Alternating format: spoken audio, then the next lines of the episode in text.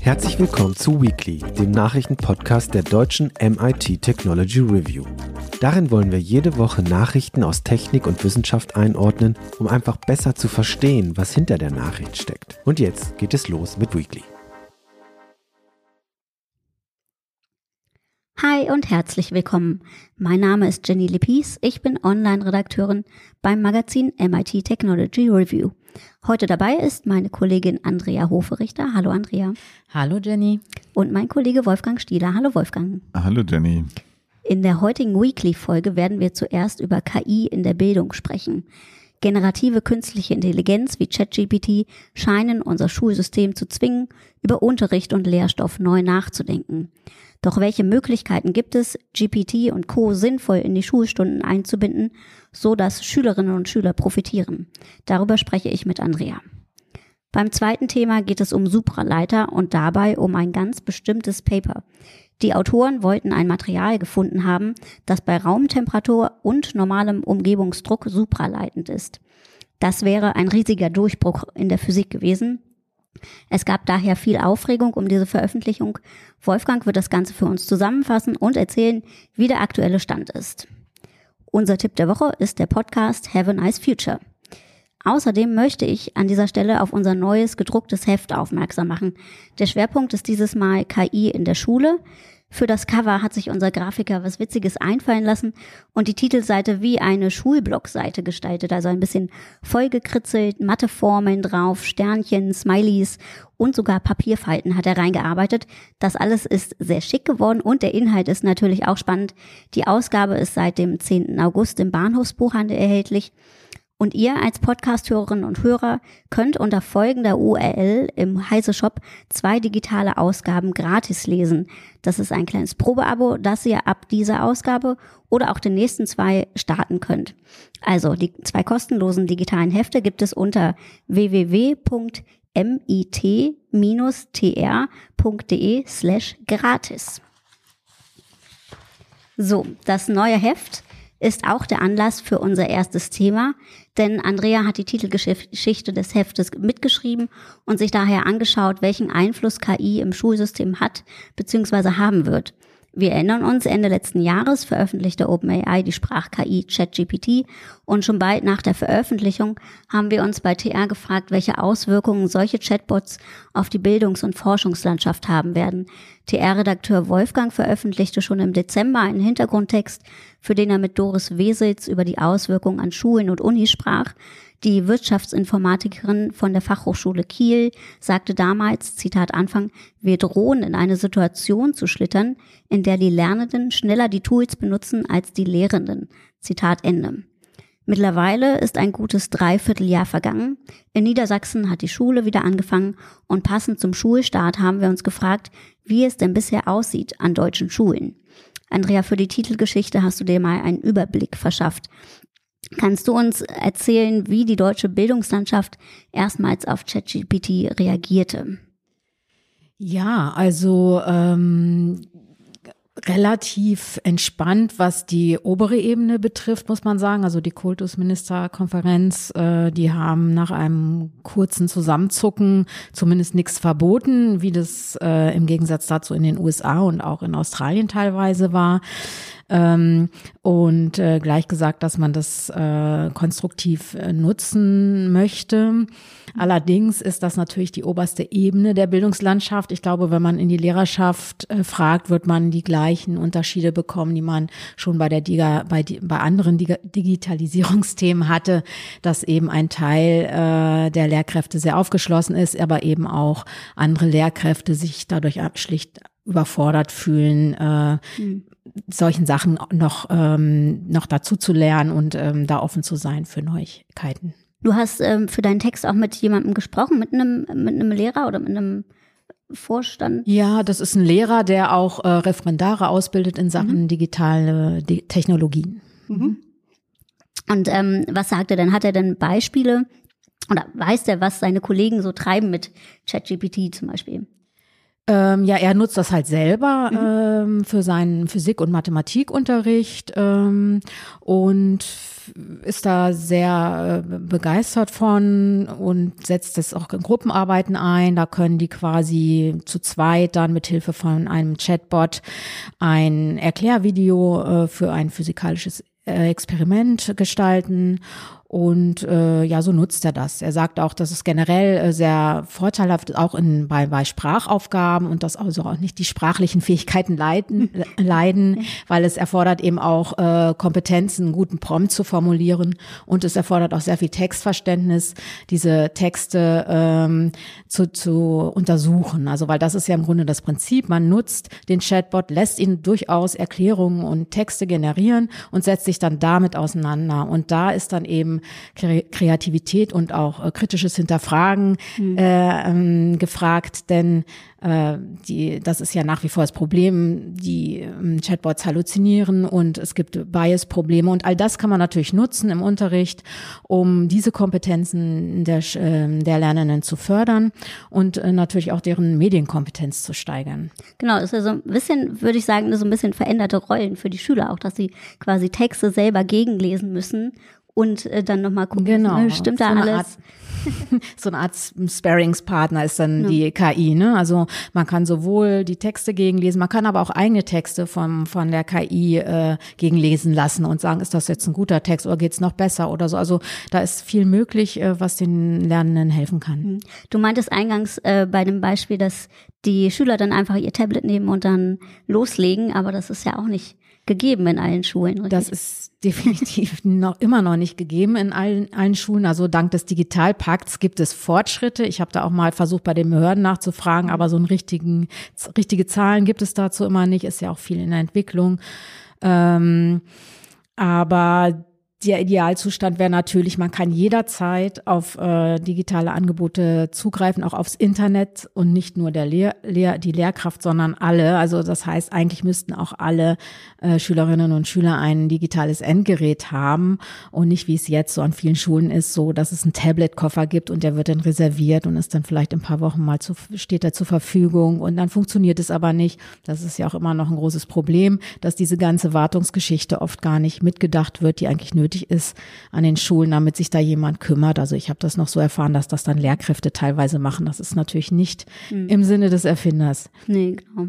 Ähm, kommen wir noch mal kurz zu diesen Beispielen, äh, zu den Anwendungsbeispielen zurück. Ähm, du hattest in deinem Text auch von KI-Tutoren geschrieben. Was, was ist das genau? Oder ähm, ist das das quasi schon das Beispiel, was du eben beschrieben hast? Ja, das sind schon richtig äh, Programme, die dafür entwickelt worden sind, wie so eine Art persönlicher Nachhilfelehrer einzelnen Schülern ähm, bei Aufgaben zu unterstützen und äh, die sind sehr gut darin, auch die Lernstände zu ermitteln von, von Lernenden. Und äh, die hauen jetzt nicht einfach nur eine Lösung raus bei einer Frage, wenn der, äh, wenn der Sch Schüler die jetzt nicht richtig beantwortet hat, sondern diese KI-Tutoren, die geben eben auch äh, Hinweise, wie man da sich annähern kann. Und ähm, das sind äh, Programme, die es jetzt gibt. Da gibt es mehrere, die sind aber teilweise in Deutschland auch noch nicht erhalten. Das ist alles auch noch so ein mhm. bisschen Pilotphase. Aber äh, die können auf alle Fälle helfen, individuell zu unterstützen und die sprechen ja auch sozusagen dann mit den mhm. Schülern. Also das ist hier wirklich eine Kommunikation dann. Das sind jetzt eher so Anwendungen für die Schüler sozusagen. Gibt es auch äh, KI-Anwendungen, die die Lehrer bei ihrer Arbeit unterstützen können? Ja, auf jeden Fall. Also die können natürlich schon mal davon profitieren, von dieser Lernstandsdiagnose, die diese Programme ganz äh, gut unterstützen können. Die können ihren Unterricht damit planen, auch Klausuren damit planen. Die können, äh, ja, können vielleicht auch E-Mails für Elternabende damit äh, schreiben und sowas ganz äh, Profanes. Ja, genau. Und ähm, das ist ja jetzt, äh, Schule ist immer ähm, ja, bundesweit oder beziehungsweise pro Bundesland geregelt, aber gibt es denn ähm, ja, irgendwelche generellen Leitlinien oder bundesweite Leitlinien, die vielleicht äh, den, den Lehrern und äh, Anwendern sozusagen helfen können? Also im Herbst letzten Jahres wurden mal wieder Empfehlungen rausgebracht. Da hieß es, soll auf alle Fälle in Richtung Digitalisierung gehen mhm. und äh, die sollen es auf jeden Fall machen und ist ganz toll. Aber ähm, verbindliche Vorgaben wird es nicht geben. Also das hat, da habe ich mich an die Pressestelle gew gewendet und die haben geschrieben, nein, also verbindliche Vorgaben, das wird es nicht geben. Im Endeffekt entscheidet also jede Schule nach wie vor selber, ob sie das macht oder nicht. Und es kommt eben, wie schon in der Vergangenheit bei anderen digitalen Technologien, immer darauf an, ob die Schulleitung beziehungsweise einzelne Lehrkräfte das an mhm. einer Schule voranbringen oder nicht, ob Schülerinnen und Schüler davon profitieren können. Also auch wieder ein, wahrscheinlich ein sehr unterschiedliches Bild, was da ja. letztlich bei rauskommen ja. wird. Ja. Genau, ähm, du schreibst auch in deinem Text, ähm, ChatGPT wird äh, Schummeln für alle gleich machen, sozusagen. Das fand ich ganz ein ganz lustige äh, Vergleich sozusagen, aber ne, im selben Zug ist es ja auch so, dass Schulen schon, ne, also es gab immer wieder technische Neuerungen, die den Schülern geholfen haben. Ähm, also ne, angefangen von Taschenrechnern, Google, Wikipedia gab's dann. Und die Schule ist immer gleich geblieben. Oder ja. das Schulsystem sozusagen. Ne? ähm, ChatGPT soll da jetzt anders sein?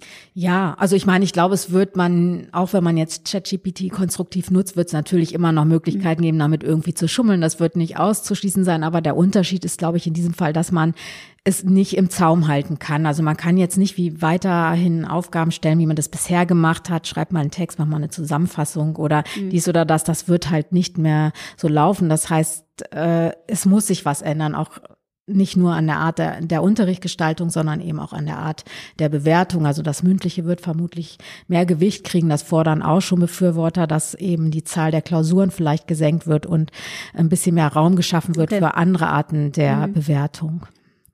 Ähm, genau, du hattest auch die Bildungsungerechtigkeiten, das wolltest du ja auch nochmal wissen. Ne? Das ist, er hat mir genau. vorab ja auch schon gesagt, dass das dir das am Herzen liegt. Und natürlich ist das ja ein Problem, dass, dass Schülerinnen und Schüler, die eben nicht so versiert sind im Umgang mit digitalen Medien, dass die natürlich auch nochmal eine besondere Unterstützung durch die Lehrkräfte, die also auch keineswegs überflüssig werden mhm. äh, durch äh, Chatbots, ähm, die müssen natürlich besonders unterstützt werden. Das ist ganz klar. Genau, also zeichnet sich auch da wieder ein bisschen Unterschiede aus und dass da eben alle mitgenommen werden müssen.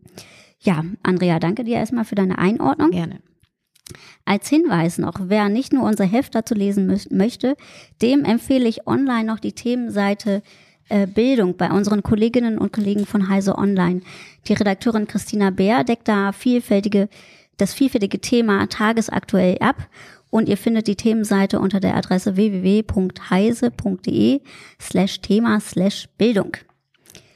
Äh, wir bilden uns jetzt mit einem zweiten Thema weiter, und zwar dem Thema Supraleiter. Ein südkoreanisches Forschungsteam hatte Ende Juli ein Paper veröffentlicht, laut dem sie angeblich zum ersten Mal ein Material hergestellt haben, das bei Zimmertemperatur elektrischen Strom ohne Verlust leitet. Ich hatte dazu einen Tweet gesehen, der Verfasser sprach davon, dass dies die größte Physikentdeckung seiner Zeiten, äh, seiner Lebenszeit, Entschuldigung, sein könnte. Und es könnte unser aller Leben total verändern, schreibt er. Seitdem ist aber nun so einiges um LK99 passiert. Deswegen müssen wir jetzt endlich mal drüber sprechen, Wolfgang. Das war ja äh, bisher bewegende Wochen für die Wissenschaftler sozusagen. Es gab irgendwie fast jeden Tag eine Meldung zum Supraleiter. Und ähm, ja, kannst du mal erzählen, was bisher geschah? was bisher geschah. Darf ich vielleicht noch mal eine kleine Schleife ganz kurz noch mal zurück zu zu dem Thema äh, KI in, oh, in Bildung machen, weil ja. weil bei dem Stichwort mehr mündliche Prüfungen fällt mir ein, wir hatten halt früher im Studium mhm. überwiegend mündliche Prüfungen im Gegensatz zu den Ingenieursstudis, die hauptsächlich Klausuren geschrieben haben. Und ich kann dir sagen aus persönlicher Erfahrung, das ist nicht nur gut.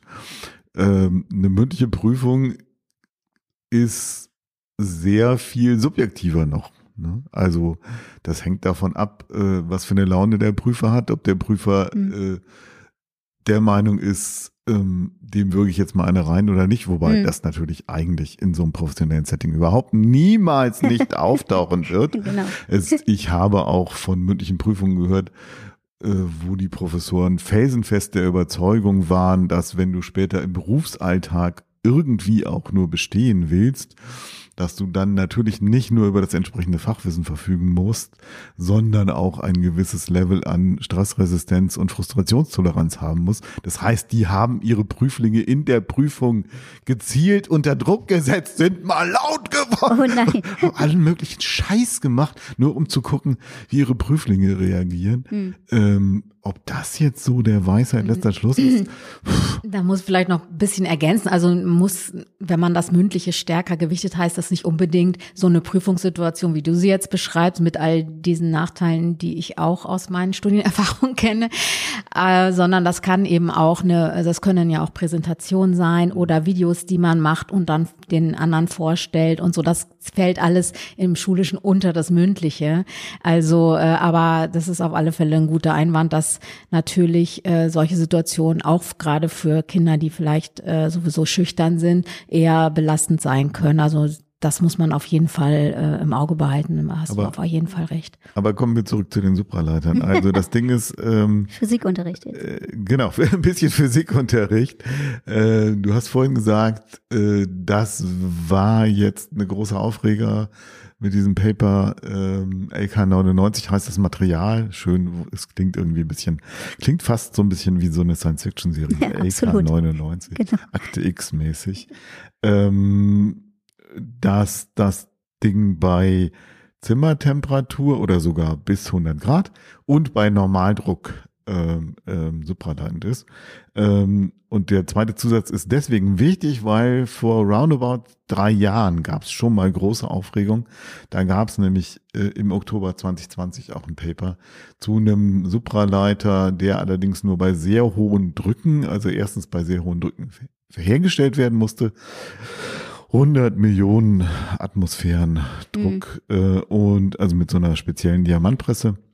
Der war dann bei angeblich bei 15 Grad ähm, supraleitend ähm, und äh, jetzt dann halt bei Normaldruck. So. Genau. Mhm. Und äh, die Geschichte ist deswegen so interessant mit dem äh, Hochdruck, Hochtemperatur Supraleiter, weil äh, es vor ein paar Jahren eben auch schon mal diese große Hoffnung gegeben hat, äh, wir haben es geschafft, wir haben so Zeug hergestellt und äh, das ist später zerkrümelt. Der kritische Test war halt, können andere Forschungsgruppen diese Messergebnisse reproduzieren und sie konnten nicht. Und zwei dieser Paper sind mittlerweile auch offiziell zurückgezogen.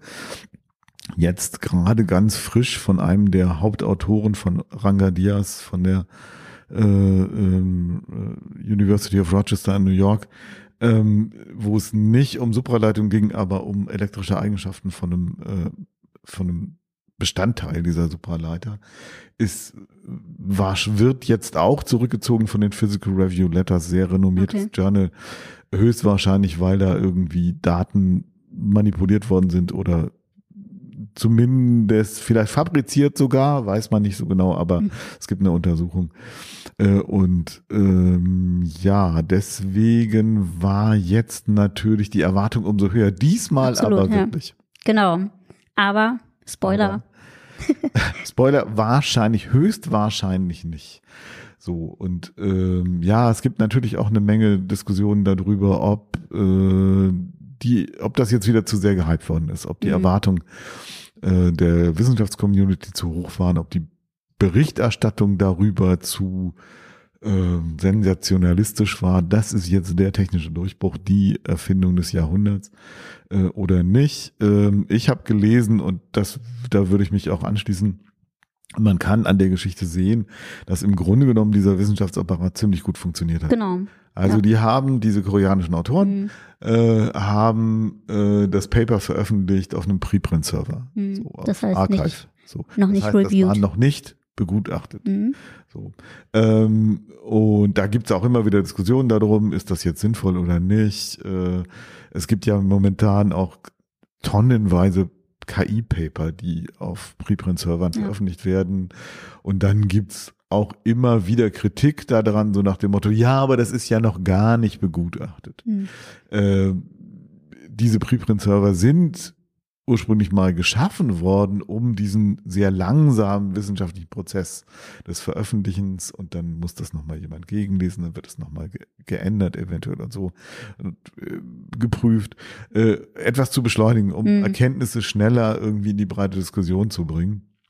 Insofern würde ich sagen, das war erstmal völlig okay. Mhm. Das bedeutet noch nicht, dass das irgendwie zwielichtig war. Ein bisschen komisch war, dass äh, ein Paper dazu veröffentlicht wurde und wenige Stunden später ein anderes Paper mit einem nur eine teilweise Überschneidung der Autorenschaft, aber so, nur teilweise. So, okay. mhm. Da waren noch andere Leute mit bei, dafür war einer nicht mehr dabei. Ja.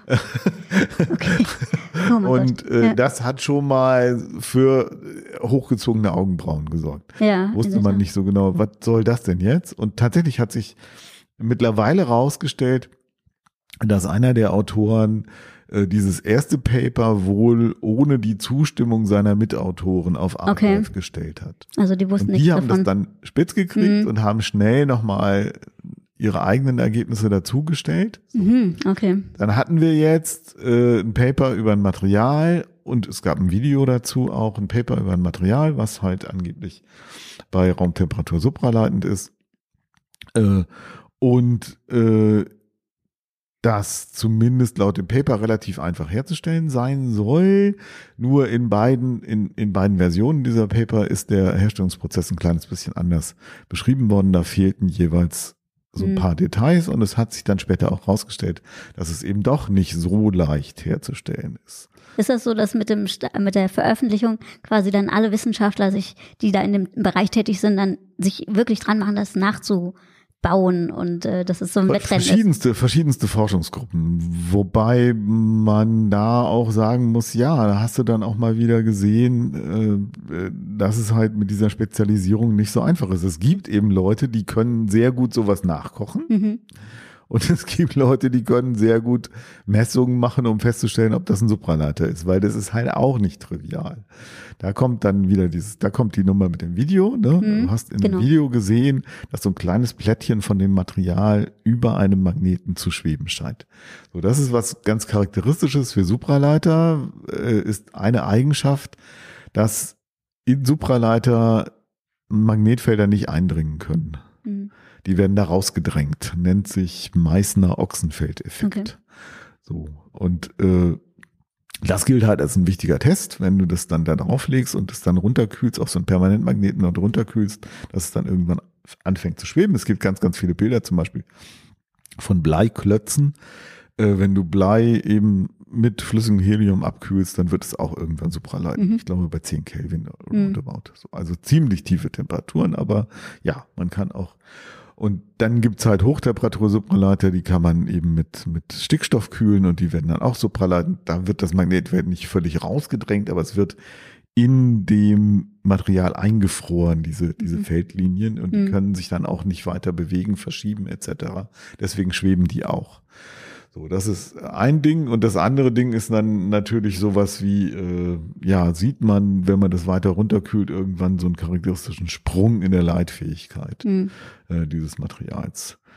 Aber der war ja zu sehen, so wie ich das verstanden habe. Ja, der, ein, ein Sprung. Es gab einen Sprung, der war zu sehen, aber äh, da gab es auch relativ schnell äh, Forschungsgruppen, die gesagt haben, normalerweise sieht das anders aus. Ja, mhm. da ist ein Sprung, mhm. aber typische Kurven von Supraleitern, die wir kennen, das ist mhm. natürlich dann immer so die Einschränkung, die sehen so aus. Ne? Und da sagst du dann halt deutlich so eine Stufe. Äh, und das andere Ding war eher so ein, so ein so ein Anstieg. Mhm. Also es war nicht so ein richtiger Sprung, aber und sie haben vor allen Dingen, was sie nicht ge gezeigt haben in diesem ursprünglichen Paper, war wirklich äh, was passiert rum, rund um diese Sprungtemperatur. Sie haben immer gesagt, so bei 100, äh, bei 100 Grad äh, oder unter 100 Grad wird's dann supraleiten. Das haben sie nicht so richtig gezeigt. Ähm, gut, äh, und dann haben sich aber, wie gesagt, diverse Gruppen aufgemacht und haben gesagt, okay, dann kochen wir das nach und gucken, äh, dass wir selber daran messen können. Und das haben halt mittlerweile diverse Gruppen. Und die sind alle gescheitert. Es gab zwischendurch ein, ein Video auch von der Forschungsgruppe aus, aus äh, Peking, mhm. äh, die auch so ein Schwebe, so ein Schwebeeffekt gezeigt haben, aber da gab es auch nur dieses Video. Da bin ich ja auch okay. immer so ein bisschen misstrauisch. Und bei diesem Video ist halt das Ding, Das kann man auch faken. also du weißt ja, dass, ja. Dass, dass Magnete die gleichen Nordpol und Nordpol von Magneten sich gegenseitig abstoßen. Also bei Ferromagneten. Das heißt, ich nehme einen Permanentmagneten, so, so einen Klotz, ne, und dann ist oben meinetwegen der Nordpol und unten ist der Südpol. Dann stelle ich das Ding auf den Tisch und dann nehme ich ein kleines Plättchen und dann sorge ich dafür, dass bei diesem kleinen Plättchen, das hinreichend leicht ist, irgendwie der Südpol ein bisschen schwerer ist als der Nordpol, magnetisiere das auch und dann klappt das Ding so hoch, weil der Nordpol äh, stürzt sich ab und der Südpol bleibt hängen. Mhm. Und genau das sah man auch auf dem, auf dem Video von, ja. den, von den Koreanern, dass dieses Probenplättchen mit einem Ende an dem Magneten, so Magneten ne? zu kleben schien. Ja, genau. So, das hat mhm. auch Leute misstrauisch gemacht. Naja, und dann gab es die Diskussion, vielleicht kann es eben, ist es nicht das reine Material. Die hatten in ihrem ursprünglichen Paper geschrieben, dass es kleine Inseln von Supraleitungen gibt mhm. in dem Material. Ja. Das war ihre Theorie, äh, so äh, Quantenpunkte. Äh, und dass dann die, äh, die äh, äh, supraleitenden Elektronenpaare zwischen diesen Inseln springen immer. Mhm. Deswegen siehst du auch keinen reinen Supraleitungseffekt, sondern dazwischen ist es halt so, ist es kein, kein, kein, kein äh, Supraleiter, sondern ein klassischer Halbleiter oder whatever. Mhm. Äh, und äh, Mittlerweile haben halt äh, Forschende vom Max-Planck-Institut für Festkörperforschung in Stuttgart haben das Material ohne Verunreinigung hergestellt. Das sind sieht auch richtig hübsch aus. Das sind so violette Kristalle. Mhm. Äh, und äh, die sagen, also das reine Material ohne jede Verunreinigung ist ein super Isolator. Ist ja. toll. Hat so ein paar Millionen Ohm elektrischen Widerstand. Na gut. ähm, also stehen wir jetzt äh, wieder bei Null sozusagen. Sieht ein bisschen so aus. Mhm. Also äh, sowohl Nature als auch Science haben das relativ begraben. Die haben gesagt, das war wohl nichts. Äh, die einzige Frage, die jetzt noch offen wäre, und da kommen wir dann wieder an den Schluss zurück zu äh, Rangadias und Kollegen, wäre, wenn die Koreaner jetzt Proben raustun und sagen, hier, das haben wir hergestellt, ah, okay, messt das ja. doch mal durch. Das haben sie bisher noch nicht getan. Andere haben versucht, das Material auch herzustellen. Ja. Es kann ja sein, dass wirklich durch irgendeinen wilden Zufall jetzt da eine Verunreinigung drin ist, dass sich irgendwelche Strukturen in dem Material gebildet haben, was kein Einkristall ist, mhm. die dafür sorgen, dass das interessante elektrische Eigenschaften hat. Ähm, aber das haben sie halt nicht getan und ich weiß auch nicht, ob sie das tun wollen. Okay. Und bei Dias und Ko Kollegen war es eben auch so. Was also die, die vor zwei haben, Jahren. Die oder? vor zwei Jahren ja. mit hm, dem Hochdruck ja. äh, äh, Supraleiter, die haben halt äh, sofort ein Startup gegründet und haben ein Patent darauf angemeldet, weil sie das Zeug halt vermarkten wollten. Nun weiß ich nicht, ob das bei den Koreanern auch der Fall ist, aber ich kann mir das durchaus vorstellen. Mhm. Mit der Reproduzierbarkeit, wenn sie ein Patent drauflegen, ne, dann. Weil wenn du so ein Material herstellen kannst mhm. und wenn es wirklich funktioniert, hätte das natürlich technisch auch enorme Auswirkungen. Ja, richtig. Ähm, ich habe noch so ein bisschen überlegt, äh, KI ist ja überall. Kann das nicht, kann nicht KI noch helfen als Retter, wenn du sagst, hier, ich brauche diese Parameter, ähm, probier mal Kombinationen, Materialkombinationen durch dann hätte man ja zumindest die theoretische Formel, ginge dann wieder ums Nachkochen oder Nachbauen. Nee, du brauchst ja irgendeine, äh, ja, du brauchst irgendeinen, irgendeine Beziehung zwischen einer Materialkombination und den vermuteten elektrischen Eigenschaften. Hm. Das ist halt auch das Problem, deswegen ist das so ein bisschen wie, wie Alchemie im Moment auf diesem, auf diesem Gebiet, auch wenn, auch wenn mich da möglicherweise jetzt äh, Leute, die auf dem Gebiet forschen, verhauen mögen. Aber es gibt keine Theorie, die dir sagt, ich muss eine Materialkombination so und so bauen oder vielleicht drehe ich dann an dieser oder jener Komponente noch mal ein bisschen, ich muss folgende Kristallstruktur herstellen oder so, dann könnte das ein Supraleiter werden. Es gibt eine Idee, warum klassische Supraleiter, also nicht Hochtemperatur-Supraleiter, Supraleiten sind. Da gibt es eine Theorie für, da haben auch schon Leute einen Nobelpreis für gekriegt. Aber auf Hochtemperatur-Supraleiter ist die halt nicht anwendbar. Mhm. Deswegen ist alles, was man weiß, dass es Supraleitung gibt, grundsätzlich als physikalischen Mechanismus, dass der wahrscheinlich damit zusammenhängt, dass nicht einzelne Elektronen, sondern Elektronenpaare äh, da drin Ladung transportieren, äh, den Strom. Ähm, und man weiß, dass es auch Hochtemperatur-Supraleiter gibt, äh, die sich aber mit der klassischen Theorie von klassischen Supraleitern nicht erklären lassen. Und deswegen ist die Vermutung, dass es dann eben auch Supraleiter gibt bei noch höheren Temperaturen, mhm. weil es einfach nichts dagegen spricht bisher mhm. aus den, aus den physikalischen Grundannahmen. So, aber wie das aussehen könnte und äh, wie man das erklärt, wie gesagt, dazu gibt es keine geschlossene Theorie. Äh, deswegen nützt dir auch eine, eine KI nichts. Die könnte natürlich sagen, wir probieren mal folgende Materialkombinationen mhm. durch, aber die hat ja kein Maß dafür zu sagen, das könnte vielversprechend sein. Was man vielleicht machen könnte, wäre ah, jetzt auch die Paper, die in den vergangenen 30 Jahren erschienen sind, nochmal durchzuforschen, okay. hm. um zu gucken, ob es da Querverbindungen gibt, ob Leute, ob es Muster gibt, ob Leute was Ähnliches gesehen haben, vielleicht was übersehen haben, hm. was in, in eine bestimmte Richtung gehen könnte. Das könnte ich mir nochmal vorstellen. Aber ja, sonst, das wäre doch mal eine Idee jetzt hier. Macht euch ran, Leute. Genau, in diesem Sinne, das war jetzt ein Ritt hier durch die Welt der Physik.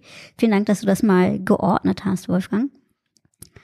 Kommen wir jetzt zum Tipp der Woche. Da haben wir wieder mal einen Podcast entdeckt, äh, und zwar von Wired. Das ist nicht nur ein hervorragendes Magazin über Netzkultur, Wissenschaft und äh, Persönlichkeiten. Die Redaktion hat auch drei Podcast-Formate. Und wir haben uns da das Format Have a Nice Future angehört.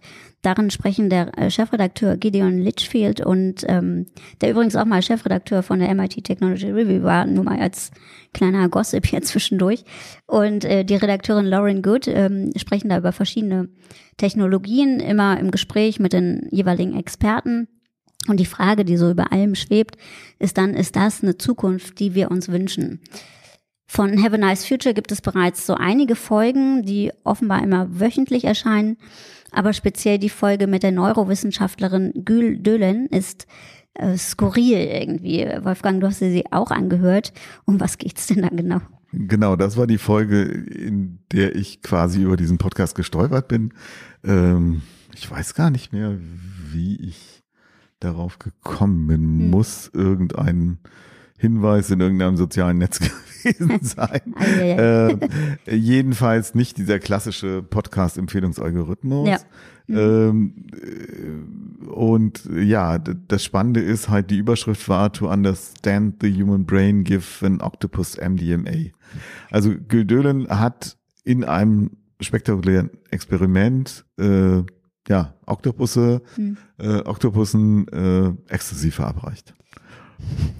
Das ist ja sich schon mal. Das klingt wie, wie so ein äh, Kandidat für den Ig Nobel Prize, so nach dem Motto, Bell, was?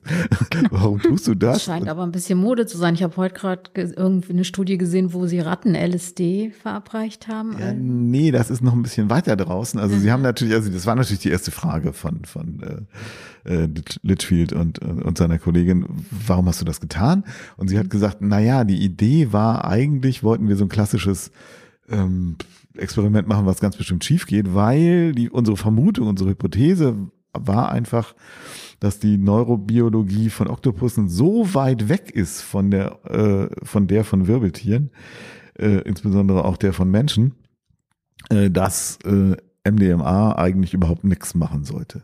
Das ist, habe ich, ich bin kein Biochemiker, aber im Wesentlichen ist das, was darin funktioniert, ein Stoff, der ähnlich ist zu Serotonin.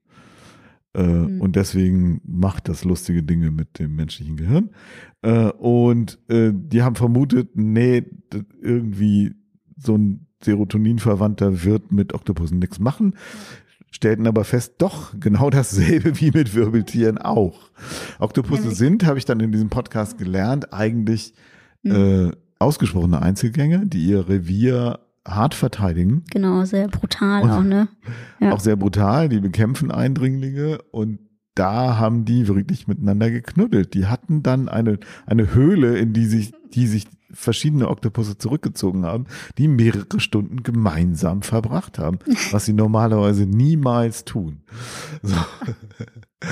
Ja, aber das ist, äh, das war ein Experiment, äh, ja, das nur wieder stärker dafür spricht, dass die zugrunde liegenden Mechanismen viel tiefer evolutionär verankert sind, als, als die bisher gedacht haben. Aber dem, der Erforschung des menschlichen Gehirns hilft das ja jetzt nicht so wahnsinnig weiter, oder? Äh, doch, insofern als das, woran die eigentlich dran sind, äh, äh, sogenannte Critical Episodes sind. Mhm. Das ist sehr, sehr spannend. Also die Idee ist halt, dass du chemisch induzieren kannst äh, Phasen, in denen das Gehirn sich leichter neu verdrahten lässt. Mhm. Und es gibt eine These, äh, dass Serotonin dabei eine große Rolle spielt. Das, das okay, ist so ja. äh, diese, äh, dieser, diese These mit dem Vorhersagefehler. Also wir produzieren ständig Hypothesen darüber, was wir zum Beispiel als nächstes wahrnehmen. Hm. Äh, wenn dann plötzlich irgendwie ein blauer Fisch durch mein Gesichtsfeld schwimmt, obwohl da, obwohl ich nicht in einem Aquarium bin, ähm, dann erzeugt das einen sehr großen Vorhersagefehler, weil ich keine Vorhersage gemacht habe, dass da in meinem Augenwinkel ein blauer Fisch ist.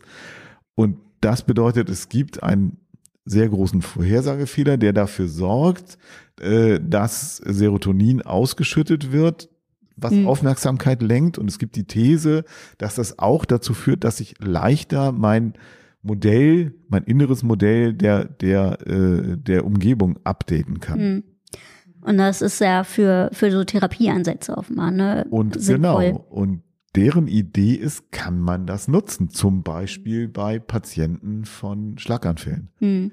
die ja sehr mühsam wieder lernen müssen zu sprechen, sehr mühsam wieder lernen müssen, sich zu äh, bewegen etc., also Bewegungssteuerung.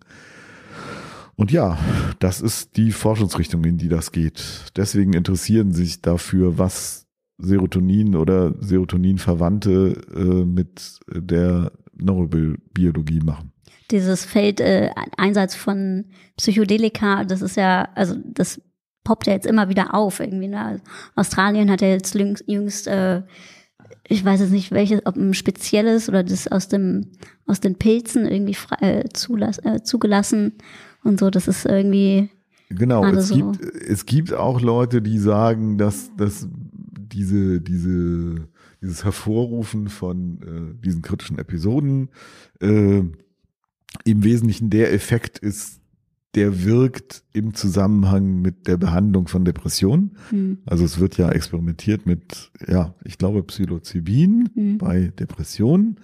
Und das ist immer begleitet auch von der äh, klassischen äh, Psychotherapie. Also, also, nicht allein die Pilze einwerfen. Nicht alleine die Pilze, sondern es gibt auch immer Therapiesessions dazu. Mhm.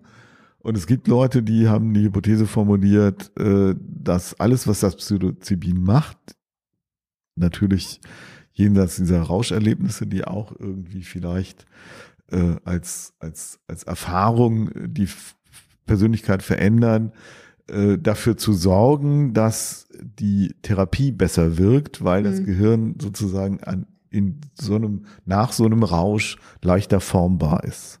Eben diese Critical Period Periods genau, ja. öffnet, ne? Genau. Aber das ist hm. eine unbewiesene Hypothese im Moment, finde ich aber sehr, sehr spannend, weil der, hm. der schlechte Witz ist ja, dass äh, diese ganze LSD-Geschichte äh, in den 60er Jahren, 60er, 70er Jahre, äh, Subkultur, USA, Counterculture und so, äh, dass die sind ja immer auch davon ausgegangen, dass die CIA Experimente macht äh, an äh, Menschen äh, unter Zwang äh, mit Hilfe von LSD, um Gehirnwäschetechniken äh, hm. zu erforschen. Das war immer so eine der beliebten Verschwörungstheorien okay, ja. aus den 70er Jahren, wobei sie ja, wo, wobei sie tatsächlich wohl geforscht haben, auch an der Wirkung von, von LSD. Ich weiß nicht mit welchem Ziel. Vielleicht stimmt die, vielleicht stimmt die Verschwörungstheorie ja sogar. Dazu äh, der kleine Filmtipp Männer, die auf Ziegen starren. Ja, wollte ich gerade sagen. Den, den habe ich auch sofort im Kopf. Habe ich nicht gesehen. Ja, da äh, geht das, genau. Sehr hübsch, ja. Ähm, genau, also das ist, äh, ihr merkt schon, das äh, öffnet ein weites Feld für Diskussionen, dieser Podcast, besonders diese Folge, aber es sind auch noch andere interessante Folgen äh, dabei von dem Podcast Have a Nice Future. Ähm, und auch wir bleiben mit unserem Wissenschaftspodcast nicht untätig. Die nächsten Folgen sind bereits in Vorbereitung Das lockere Gesprächsformat Unscripted von äh, Luca erscheint Anfang September, voraussichtlich am Montag, den 11. September. Und das Format Deep Dive, bei dem die Technologien und Innovationen im Vordergrund stehen, erscheint am 22. September. Wenn auch ihr, ähm, liebe Zuhörerinnen und Zuhörer, mal Empfehlungen habt für Serien, Bücher, Games, Podcasts oder sonstige Medien, die neu sind oder irgendwie noch nicht zu dem Ruhm gekommen sind, den sie eurer Meinung nach verdienen, dann schreibt uns doch eine Mail an info at technology-review.de oder lasst euren Tipp da auf unseren Social Media Konten wir sind auf Facebook, Instagram, X, LinkedIn und TikTok zu erreichen. Äh, wir als Redakteure sind auch bei Mastodon zu finden, wobei das immer noch ein bisschen schwieriger ist mit dem Finden. Ähm, aber ich kann nochmal äh, uns äh, gern verlinken in, in dem Online-Beitrag und auch in den Show Notes. Ansonsten bedanke ich mich für eure Zeit, ihr Lieben, Andrea und Wolfgang. Vielen Dank. Und wir hören uns nächste Woche wieder. Bis dann. Bis dann. Tschüss.